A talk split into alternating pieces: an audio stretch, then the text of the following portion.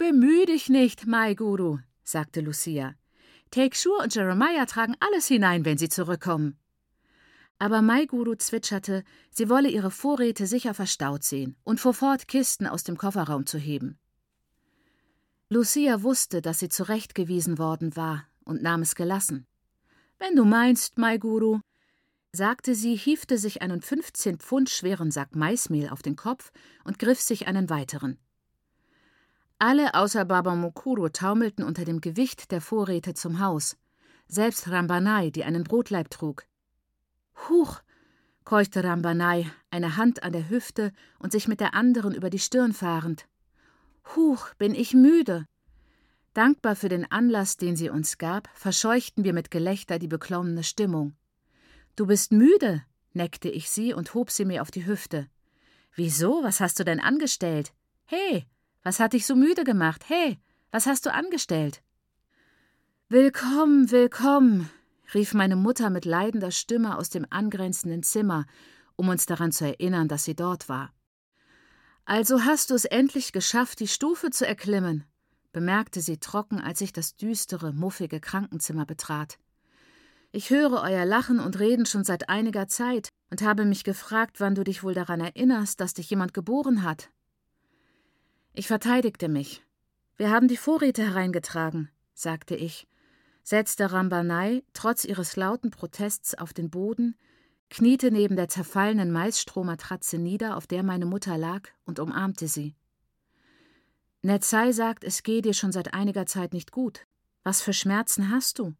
fragte ich, bestrebt, die Förmlichkeiten einzuhalten, um sie nicht noch mehr zu enttäuschen.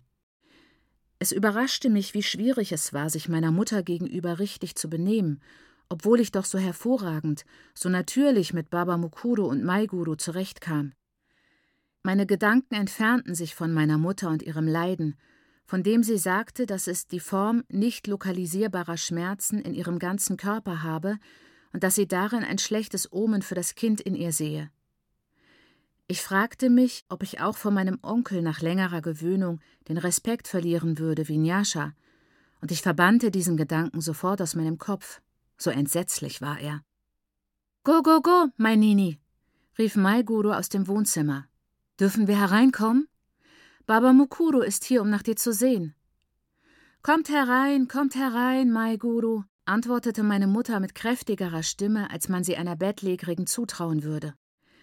Sie setzte sich auf und lehnte sich an die Wand, damit man sie nicht liegend vorfand. Ihr seid also endlich angekommen, begrüßte sie meine Tante und meinen Onkel, während sie sich umarmten. Diesmal taten sie es sehr förmlich, legten einander nur die Hände auf die Schultern. Wir dachten schon, Weihnachten würde dieses Jahr einsam werden, fuhr sie unaufrichtig fort, denn in Wirklichkeit meinte sie hungrig oder bestenfalls wenig reizvoll. Wieso denkst du so etwas, Mainini? beruhigte Babamokuro sie herzlich, während er sich nach einer Sitzmöglichkeit umschaute und sich schließlich auf dem Rand des Bettes niederließ, das er meinem Vater im Juni gekauft hatte. Natürlich nichts ahnend von den skrupellosen Hintergedanken meiner Mutter. Zu Weihnachten nicht nach Hause kommen, mein Nini. Das könnte nie geschehen. Wie hätten wir das wissen können? fuhr meine Mutter unfreundlich fort, verbarg aber ihre Bitterkeit mit einem Lachen. Wir nahmen an, dass die Mission unterhaltsamer ist als unsere kleine Heimstätte. Findest du nicht, Mai Guru? sagte sie und wandte sich in ihrer Unaufrichtigkeit an Mai Guru, die sich mit ausgestreckten Beinen auf den nackten Boden gesetzt hatte. Mai Guru! Meine Mutter war entsetzt. Musst du dich auf den Boden setzen? Es gibt doch Stühle. Tambu, geh einen Stuhl für Maiguru holen. Nicht doch, mein Nini. Ich sitze ganz bequem, behauptete Maiguru höflich, woraufhin meine Mutter sie eindringlich bat, doch wenigstens eine Matte anzunehmen. Aber ich hatte den Stuhl schon geholt. Wir blickten alle auf den Stuhl, den Maiguru entschieden nicht nehmen wollte, und fragten uns, was wir mit ihm anstellen sollten. Meine Mutter meinte, Baba Mukuru habe es auf dem Stuhl bequemer, aber er versicherte ihr, das Bett sei zum Sitzen bestens geeignet. Meine Mutter war sehr betrübt, dass weder mein Onkel noch meine Tante, eigentlich niemand sich auf den Stuhl setzen wollte, auf den hölzernen Esszimmerstuhl, der eigentlich ein Küchenstuhl war und dem nur eine einzige Sprosse in der Lehne fehlte. Schließlich stand Njascha vom Boden neben ihrer Mutter auf. Es war mir nicht klar, ob sie nun unhöflich sein wollte oder nicht. Nun, ich werde es mir darauf bequem machen, wenn ihn sonst niemand will, bemerkte sie und ließ sich auf dem Stuhl nieder. Ich fand, Njascha benehme sich sehr schlecht, wieder besseres Wissen. Meine Mutter war über Njaschas schlechte Manieren entzückt. So machst du das also, fiel sie boshaft über sie her. Du setzt dich auf Stühle und machst dir nicht einmal die Mühe, mich zu begrüßen. Njascha, begrüße Mainini, befahl Baba Mukuru. Njascha, begrüße Mainini, befahl Maiguru im gleichen Moment. Njascha sprang vom Stuhl auf, um meine Mutter zu umarmen, die ihren Sieg genoss und ihn festigte, indem sie bemerkte, wie sehr Njascha gewachsen sei. Ihre Brüste sind schon ziemlich groß, erklärte sie und kniff Njascha in die eine, was Maiguru vor Verlegenheit aufstöhnen ließ. Wann können wir unseren Mukwambo erwarten? neckte meine Mutter ihre Nichte. Baba Mukuru verhielt sich ritterlich. Er überwand seine tiefe Aversion gegen derlei biologische Details und nahm die Frage meiner Mutter ernst. Unsere Njascha, seufzte er ehrlich bekümmert. Ist sie der Typ, uns einen Schwiegersohn zu bringen? Nein, sie ist nicht der Typ.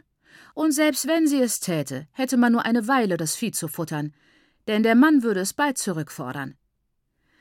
Aber Baba Mukuru, strahlte meine Mutter, sie ist doch deine Tochter, oder?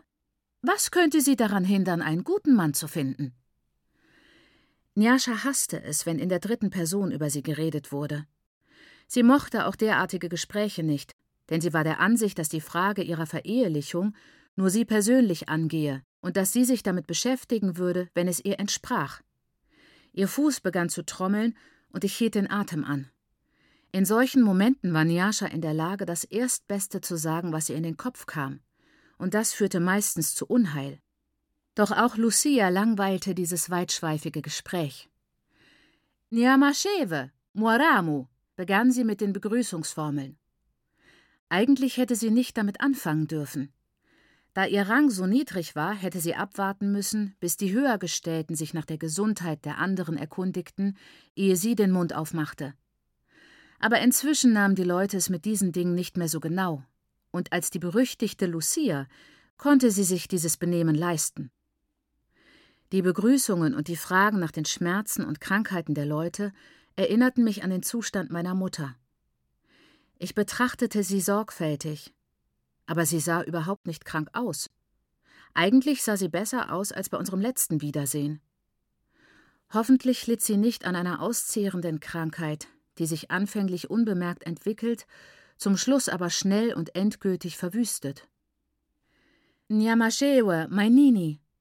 Nyamashewe, Mainini Lucia, sagte Nyasha verlegen, klatschte aber korrekt mit den hohlen Händen dazu. Baba Mukuru sah seine Tochter an hob die Augenbrauen und spitzte angenehm überrascht die Lippen, bis ihm bewusst wurde, was er tat. Sofort wurde seine Miene wieder so streng wie sonst.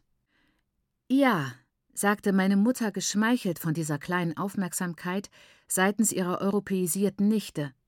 Eure Tochter wird wirklich erwachsen. Ich sage dir, Baba Mukuru, was immer du sagst. Eines Tages wirst du einen wundervollen Schwiegersohn bekommen. Tete Gladys und Baba Monini Thomas kamen doch mit ihren Familien, um Weihnachten in diesem Jahr zu Hause zu verbringen. Wir wussten nicht, dass sie ihre Pläne geändert hatten, so dass ihre unerwartete Ankunft die Schlafordnung arg durcheinander brachte. Nyasha, Netzai, Rambanai und ich waren ziemlich schlimm betroffen. In der ersten Nacht, ehe die übrige Familie auftauchte, durften wir im Wohnzimmer schlafen, was ein aufregendes Abenteuer war. Ohne daran zu denken, dass wir uns zu jungen Frauen von Welt heranbildeten, schoben wir die Stühle gegen die Wand und breiteten unsere Decken unter dem Tisch aus, so dass eine gemütliche kleine Hütte entstand, in der wir bis spät in die Nacht kicherten und flüsterten. Als Onkel Thomas und Tante Gladys ankamen, wurde das Wohnzimmer Onkel Thomas und seiner Frau zugeteilt. Tette und ihr Ehemann zogen in Tekshurs und Lucias Hosi ein. Sie hätten sich im Haus wohler gefühlt, aber dort konnten sie unmöglich schlafen.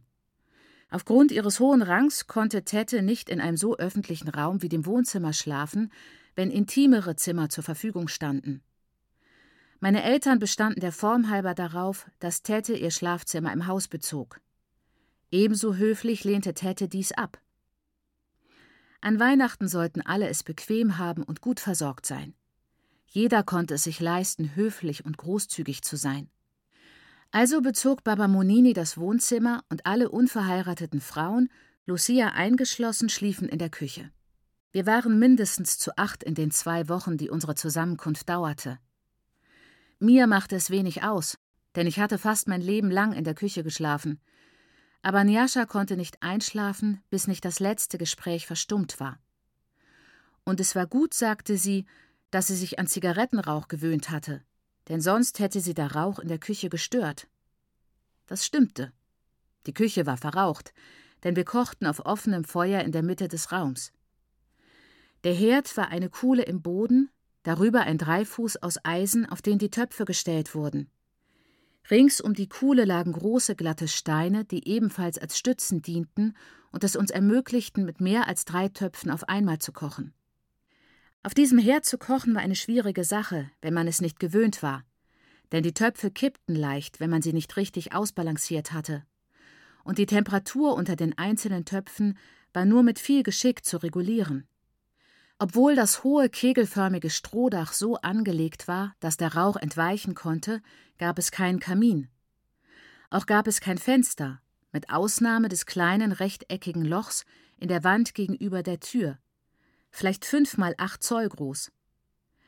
Wenn ich an all das Kohlenmonoxid in der Luft denke, erschrecke ich heute noch. Von den giftigen Stoffen, die wir einatmeten, hatte mein Vater damals schon Asthma und chronische Bronchitis. Obwohl wir es damals nicht erkannten, hatten die unverheirateten Männer ein erheblich besseres Los. Mein Muramu, Tetes Mann, hatte ein kleines Transportunternehmen aufgebaut und war mit seinem Halbtonner gekommen. Die Jungen schliefen auf der Ladefläche, draußen in der sauberen Dezembernacht. In diesen Ferien wurde mir klar, dass in unserer Familie einiges nicht in Ordnung war. Und es waren eigentlich keine Ferien. Vier Familien waren zu Hause, sogar fünf, wenn man Tekschur und Lucia mitzählte. Insgesamt zehn Erwachsene. Täte hatte vier ihrer jüngeren Kinder mitgebracht. Zwei, die noch nicht laufen konnten, eine Siebenjährige und einen Neunjährigen, sowie ein Mädchen, das bei der Hausarbeit helfen sollte. Baba Munini Thomas hatte zwei Jungen bei sich, fünf und sieben Jahre alt, eine achtjährige Tochter sowie eine Cousine seiner Frau, die ungefähr 16 war und im Haus meines Onkels lebte, um dort mitzuhelfen. Mit Nyasha, Anna, Netzai, Rambanai und mir waren es 24 Personen. 24 Bäuche, die dreimal täglich zu füllen waren. 24 Körper, für die täglich Wasser aus dem Nyamarira geholt werden musste. 24 Leute, deren Wäsche so oft wie möglich gewaschen werden musste, und dabei war der kleinste von Tette noch nicht in den Windeln. Nun war diese Arbeit Frauenarbeit, und von den 13 anwesenden Frauen waren meine Mutter und Lucia etwas, aber doch nicht unwesentlich, durch Schwangerschaft behindert. Von Tete wurde ihres Rangs wegen nicht viel erwartet, und vier weitere weibliche Wesen waren jünger als zehn. Also waren Maiguru, Nyasha, die drei helfenden Mädchen und ich den ganzen Tag auf den Beinen. Der Morgen begann in aller Frühe mit dem Erhitzen von Wasser, damit die Erwachsenen sich waschen konnten. Wir hatten nicht genug Emaillebecken, wir brauchten zehn und hatten nur zwei was bedeutete, dass sich nur zwei Leute auf einmal waschen konnten. Also dauerte die ganze Prozedur Stunden. Man konnte nicht frühstücken, ehe die Leute sich nicht den Schlaf aus den Augen gewaschen hatten, und bis das Feuer geschürt, das Wasser erhitzt und die Erwachsenen sauber waren, war es meistens schon nach zehn Uhr. Dann begann das Frühstück. Dicke Brotscheiben mit Margarine bestrichen, dazu Tee aus einem riesigen gelben Emaillekessel mit grünem Rand, in dem Milch und Wasser zusammen aufgekocht wurden. Brot und Margarine. Ich hätte Eier mit Speck vorgezogen. Während die Erwachsenen frühstückten, sammelten wir die Kinder ein, um sie zu füttern. Manchmal gelang es uns, ein Bissen abzubekommen, während die Kinder aßen. Aber zumeist sorgten wir erst dafür, dass niemand im Haus hungrig blieb. Und unser Frühstück musste warten, bis alle fertig waren und wir Netzai und ihren kleinen Cousinen das Geschirr übergeben hatten, zum Spülen im Emaillebecken der Dara. Dann fegten wir den Hof, säuberten die Frauentoilette und das Haus. Danach war es an der Zeit, zum Nyamarira zu gehen, denn Baba Mukurus Wassertank, den er aufschloss, wenn er nach Hause kam, konnte nicht 24 Personen versorgen. Wir wechselten uns ab. Njascha, Anna und ich oder die anderen beiden Mädchen. Es war keine richtige Arbeit und der Weg dorthin mit den leeren Behältern war angenehm. Wir kamen an einigen Höfen vorbei, auf denen Obstbäume dieser oder jener Art wuchsen, und wir standen mit den ansässigen Familien auf gutem Fuß oder waren mehr oder weniger mit ihnen verwandt. Obwohl wir Mangos von der orangefarbenen Sorte, die so süß und saftig sind, zu Hause hatten, genossen wir die Pfirsiche, Guaven und Maulbeeren, die uns auf dem Weg zum Fluss angeboten wurden. Obwohl die Arbeiten anstrengend waren, das Waschen sowie das Schöpfen und Tragen des Wassers, litten wir nicht allzu sehr darunter, denn wir konnten baden und uns auf den Felsen sonnen, während wir darauf warteten, dass die Wäsche trocknete. Und wenn uns nach Abenteuern zumute war, schlugen wir aus sinnlicher Freude falschen Alarm, warnten einander lauthals vor dem lüsternen Mann, der uns von oben aus angeblich beäugte, und wir flitzten kreischend zu unseren Kleidern, um uns zu bedecken. Manchmal kamen wir rechtzeitig zur Nachmittagsmahlzeit zurück, die zwischen zwei und drei eingenommen wurde. Aber wann immer wir zurückkamen, war es schon wieder an der Zeit, erneut zu kochen oder das Geschirr von der letzten Mahlzeit zu spülen. Maiguru arbeitete härter als alle anderen, denn von ihr als ältester Ehefrau mit den besten Kochmöglichkeiten, von der die Lebensmittel stammten, wurde erwartet, dass sie alle Kochvorgänge überwachte. Es war eine endlose Arbeit, die sie nicht abwälzen konnte, denn sie musste darauf achten, dass die Vorräte auch bis zum Ende der Ferien reichten. Bei dreizehn zusätzlichen Mündern, und wir verzehrten jeden Morgen sieben Brote und ein halbes Pfund Margarine, vom Zucker nicht zu reden, denn außer Njascha, die magere Körper schöner fand als rundliche, tranken wir unseren Tee gern sehr süß. Und bei einem solchen Appetit musste Mai Guru sehr streng bei der Verteilung des Essens sein und das ärgerte meine Mutter. Mai Guru berichtete, meine Mutter täte, wolle das Essen für ihre eigene Familie reservieren. Milch war kein solches Problem, denn es gab zwei Kühe, und die Jungen nahmen ihre Aufgabe, diese zu melken, sehr ernst, so dass wir stets eine Kanne voll warmer, schäumender und unpasteurisierter Milch für unseren Tee hatten.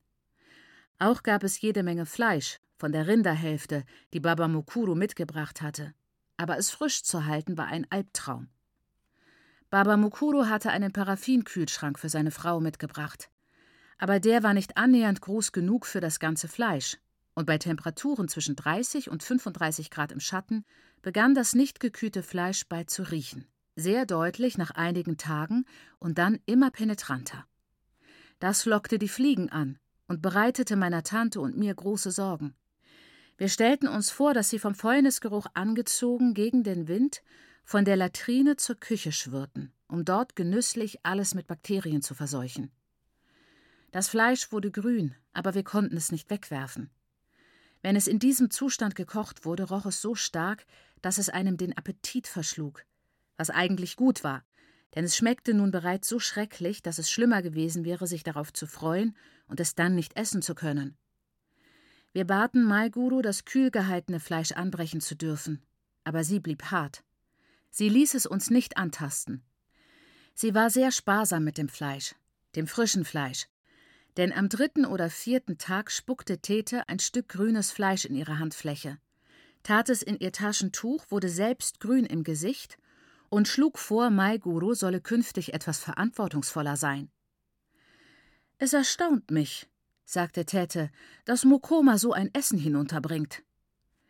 Das versetzte meine Tante, die eine gute Ehefrau und stolz darauf war, in schreckliche Panik. Sie fing an, zweimal täglich einen Topf mit frischem Fleisch zu kochen, zur Speisung der Ranghöchsten, während sie die Zukunft der Familie planten. Unmittelbare Sorge bereitete ihnen der Fall Tekshur und Lucia. Eines Abends kurz nach Neujahr rief Baba Mukuro einen Familienrat zusammen, der aus dem Patriarchat, den drei Brüdern und ihrer Schwester sowie aus dem Angeklagten bestand. Ich möchte nicht die Fakten dieses Falles wiederholen, begann Baba Mukuru gewichtig, als alle im Haus versammelt waren. Die Mitglieder des Patriarchats um den Esstisch herum Platz genommen hatten und streng auf Tekschur blickten, der sich in eine Ecke des Sofas verkroch und vor Furcht erstarrte sobald sie sich auf den geradlinigen Stühlen zu ihm umwandten und ihn mit ihrer ganzen Autorität fixierten. Ich möchte nicht die Fakten wiederholen, denn das wäre nur Zeitverschwendung und brächte uns nicht weiter. Wir haben alles schon gehört und sind uns über die Ereignisse einig. Folgendes ist geschehen. Lucia wurde von ihrer Schwester, unserer Mainini, hergebeten, die, wie ihr wisst, schwanger ist, um ihr in dieser Lage bei ihrer angeschlagenen Gesundheit zu helfen. Auf der anderen Seite hat Jeremiah sich an mich gewandt mit der Bitte, eine Hilfskraft für die Feldarbeit zu finden, denn seit seinem Ableben, wir alle kennen das Leid, von dem ich spreche, seit damals war die Arbeit hier zu viel für Jeremiah allein, fehlte eine Arbeitskraft. Ich muss gestehen, dass ich über Jeremiahs Bitte erfreut war, denn sie zeigte mir, dass er sich der Verantwortung stellte, für unser Heim zu sorgen. Also habe ich mich mit großer Freude an unseren Onkel Benjamin gewandt, der mir sagte, dass unser Cousin Tekshur Arbeit suche, um die Zahlungen für die Rora seiner Frau leisten zu können. Das war ein Glück für uns alle. Und deshalb habt ihr erlebt, dass Tekshur hierher kam, um mit Jeremiah zusammenzuarbeiten. Es gab keine Probleme. Wir haben die Sache gut besprochen, uns über einige Dinge geeinigt, und so kam Tekshur, als alles hier zu Hause glücklich und friedlich war. Ich meinerseits versicherte Sekuru Benjamin, dass ich Tekshur im äh, äh, Auge behalten würde. Nun wich Baba Mukuru von seinem erzählenden Ton ab und sprach direkt Tekshur an. Tekshur, du wusstest, dass du dich in allen Angelegenheiten, Jeremiah und unser Heim betreffend, an mich zu wenden hattest. Als du das erste Mal das mit Lucia getan hast, was du tatest, bist du still geblieben. Als wir es dann herausfanden, hat man dir gesagt, ich persönlich habe es dir gesagt, nachdem ich es dir über Jeremiah habe ausrichten lassen und du es ignoriert hast. Ich habe dir gesagt, dass du fort musst, zurück nach Hause. Aber du gingst nicht. Wieso hast du meine Anordnungen nicht befolgt? Ich wäre gegangen, Mukoma, murmelte Tekshur. Aber Lucia weigerte sich. Sie weigerte sich, ihre Schwester zu verlassen. Und wieso hast du mich nicht über Lucias Starrsinn informiert? verlangte Baba Mukuru zu wissen. Tekshur senkte den Kopf.